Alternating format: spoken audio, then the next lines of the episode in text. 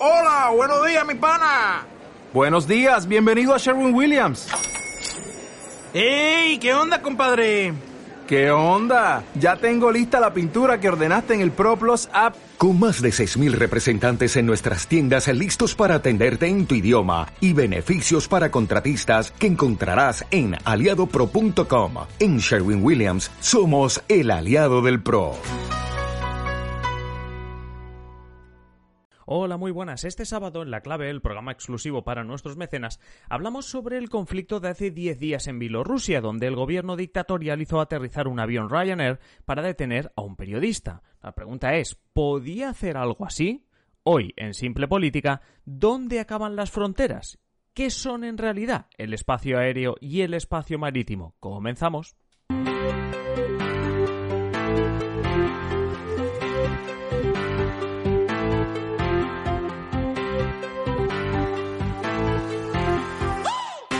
Os habla Adrián Caballero y esto es Simple Política, el podcast que trata de simplificar y traducir todos esos conceptos, estrategias y temas que están presentes cada día en los medios y que nos gustaría entender mejor. Simple Política es una realidad gracias a los mecenas que con sus contribuciones hacen posible que cada día estemos aquí con nuevos contenidos. Si tú también quieres hacerte mecenas y disfrutar de contenido exclusivo, análisis de la actualidad política, avance de los podcasts y mucho más, visita patreon.com barra simplepolítica o pincha el enlace que encontrarás en la descripción de este episodio. Y ahora sí que sí, comenzamos. Lo primero que debemos hacer es meter en contexto lo que comentaremos hoy. Cuando ocurrió el incidente de hace dos domingos, el vuelo partía de Grecia con destino a Lituania, dos países de la Unión Europea, ambos. Para llegar allí el avión tenía que atravesar el cielo de diferentes países, como es obvio, porque mm, Grecia y Lituania pues no están conectadas. Entre esos países se encuentra Bielorrusia. Al ser la opción más directa, el avión tenía que atravesar lo que llamamos el espacio aéreo de Bielorrusia. Luego explicaremos más sobre este concepto teórico del espacio aéreo. Pero bueno, tenía que atravesar Bielorrusia. La cuestión es que al entrar en ese espacio aéreo, el piloto del avión recibe de una torre de control ubicada precisamente en Bielorrusia. Esa torre de control le informa de que hay una amenaza de bomba en el avión y que debe aterrizar. Atendiendo a las normativas internacionales, el avión aterriza, porque había, como digo, una amenaza de bomba, por eso digo lo de atendiendo a las normativas internacionales de seguridad. Una vez aterrizado llega la policía bielorrusa y en la pista organiza un pequeño show revisando maletas y demás hasta que acaba deteniendo a Roma Protasevich, el periodista que andaban buscando. Vale, dicho todo esto, nos surgen algunas preguntas, como por ejemplo, ¿la policía bielorrusia podía entrar dentro del avión? En realidad, si seguimos la mayoría de normativas internacionales, no. Pero hay un depende porque se considera que el avión, la aeronave, es territorio del país de donde procede el avión. Un Ryanair con bandera de Irlanda es territorio irlandés y en consecuencia es territorio de la Unión Europea. Así que el lío en el que te metes si tu policía pisa territorio de la Unión Europea puede ser bastante gordo. Todo el show y la detención ocurre fuera del avión fuera del avión, ocurren las pistas, quizá hayáis visto imágenes, eh, vídeos, eh, eh, fotografías que han ido corriendo. Hay que decir que las autoridades bielorrusas lo que hicieron fue hacer bajar a todos los pasajeros. Estando en territorio bielorruso, lo que sí podría haber hecho es retener el avión hasta que el piloto, por ejemplo, decidiese hacer bajar los pasajeros, es decir, si por alguna razón se hubiese negado, lo que sí se podía haber hecho, lo que podía haber hecho el gobierno bielorruso, en este caso la torre de control, es básicamente retener a ese avión. Por tanto, y decirle al piloto, pues bueno, pues hasta que tú no hagas bajar a la gente del avión, pues yo voy a seguir aquí reteniéndote. Cabe decir que una vez el periodista fue detenido, el avión continuó su ruta, porque total, Bielorrusia ya había conseguido lo que quería de ese avión, que era detener a ese periodista y por tanto el avión podía seguir. Así que Primera pregunta, ¿puedes entrar en un avión? Lo primero es que depende de la legislación, pero por norma general estás entrando en territorio de otro país, en territorio del país del avión, no sé que sea tuyo. Es decir, un, eh, en, Barajas, pues la policía puede entrar en un avión de Iberia porque está entrando en territorio español, sigue estando en territorio español. Hablando de España, si nos vamos a la ley 48 barra 1960, o sea que estamos tirando también años atrás, pero bueno, entramos en esta ley vemos cómo se declara que el interior de una aeronave con bandera española se considera territorio español, esté donde esté ese avión sea en el aire, sea en tierra, sea en España o esté en Estados Unidos. Se considera territorio español. A su vez, y aquí es donde nace ese depende que os he dicho antes, dice que las aeronaves extranjeras, mientras estén en espacio aéreo o territorio español, quedan supeditados a la legislación española, aunque es complicado de intervenir en la aeronave y sobre todo por encima de todo van las normativas internacionales, eran de la IATA, de Naciones Unidas, etc. Hablando de normativas internacionales, hablemos de una Convención de Naciones Unidas de 1982 que regula lo que se llama derecho de paso de tránsito. Por resumirlo, aunque un país tiene soberanía sobre su espacio aéreo, no le puede negar, por norma general, a una aeronave e incluso a un barco en sus aguas, pues a que pase. Es decir, no puede negarle que un avión pase por tu espacio aéreo, no puedes negar, por norma general, repito, que un barco atraviese aguas que te pertenecen. Recordemos que ahora en, nada os explico más sobre el espacio aéreo, las aguas internacionales y todo eso. Pero vamos a seguir con esta cuestión de el derecho de paso de tránsito. Vamos a hacerlo con un ejemplo.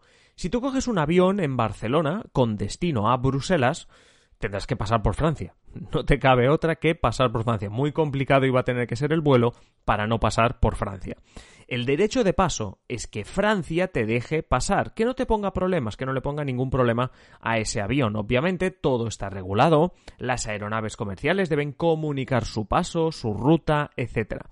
Es decir, salvo emergencia, ese avión Barcelona-Bruselas no puede aterrizar en Francia o ir por donde le dé la gana, sino que debe seguir la ruta que le propongan las torres de control de Francia, pero eso sí, tiene derecho de tránsito por Francia, ¿vale? Es decir, tiene que hacer lo que le marque pero tiene derecho de tránsito por Francia hasta llegar a su destino Bruselas.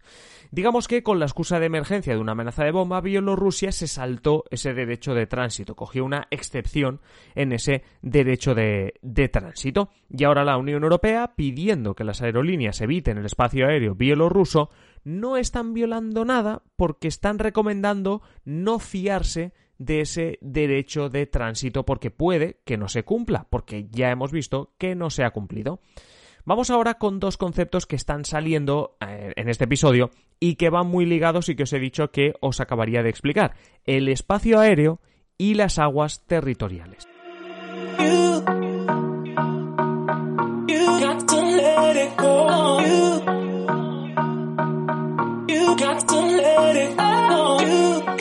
A nivel terrestre es sencillo poner las fronteras. Sabemos dónde acaba España, tanto con Francia como Portugal, etc. Es decir, es muy fácil saber dónde empieza y acaba un país a nivel casi diríamos horizontal, por tierra.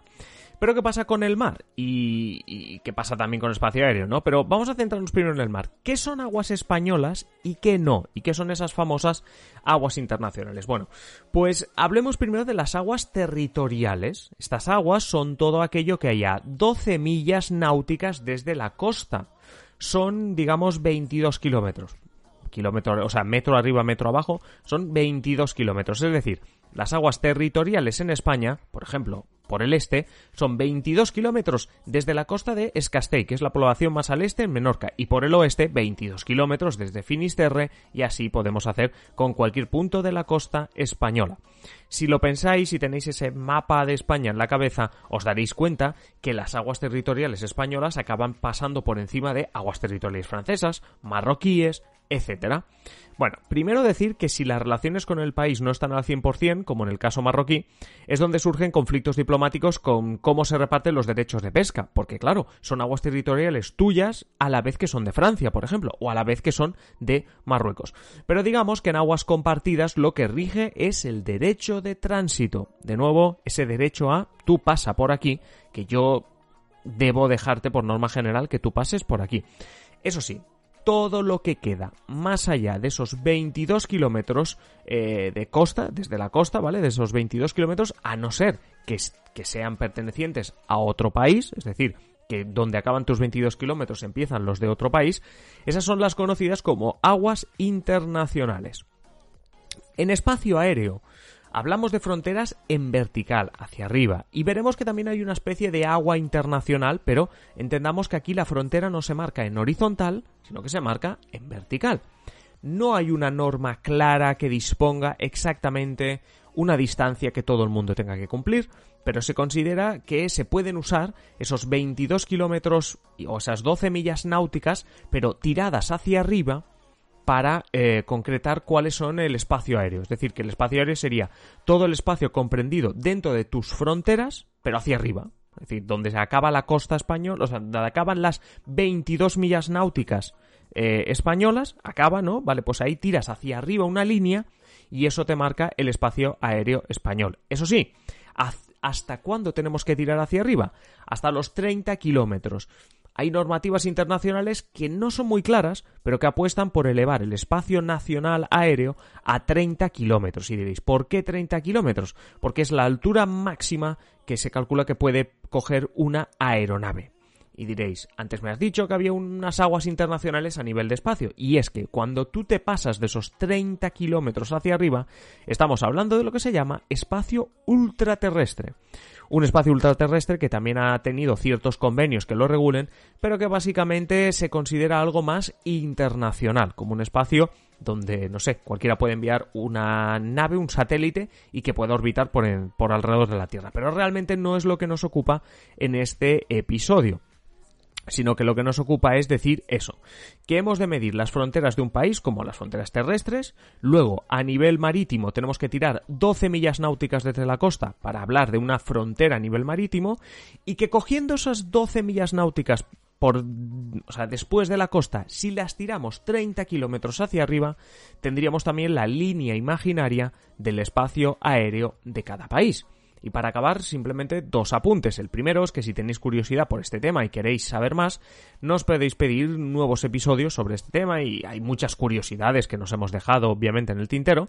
Nos podéis pedir nuevos episodios comentando, ya sabéis, en ebooks, en Patreon o en adriancaballero.net barra contactar. Y la segunda, dejadme que os apunte también que este derecho de tránsito que os estoy diciendo todo el rato se aplica también a las terminales internacionales de los aeropuertos para que, por ejemplo, si viajas de China a Madrid haciendo escala en Ámsterdam, tú no necesites un visado en Ámsterdam para el rato que te vayas a, tirar allí esperando el avión, sino que tú eres un chino que pide un visado para ir a España, pero no te hace falta el de Ámsterdam porque se considera que esa zona de tránsito, seguramente en un aeropuerto habréis escuchado alguna vez o en alguna película, esa zona de tránsito se considere pues eso, una especie de aguas internacionales en las que ah, tú puedes esperar tu avión. Y otro día, si queréis, dentro de esas curiosidades os explico qué pasa si uno comete un delito en los diferentes espacios que hemos comentado. Como digo, si tenéis ganas de más, un mensajito, un comentario y le dedicamos otro episodio.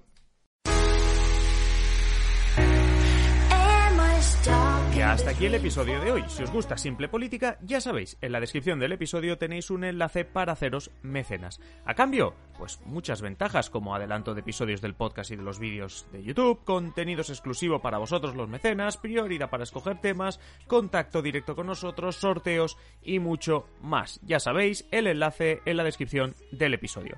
Y nada más ahora sí, manteneros siempre informados y nos escuchamos en el siguiente episodio. Un saludo y que paséis feliz día.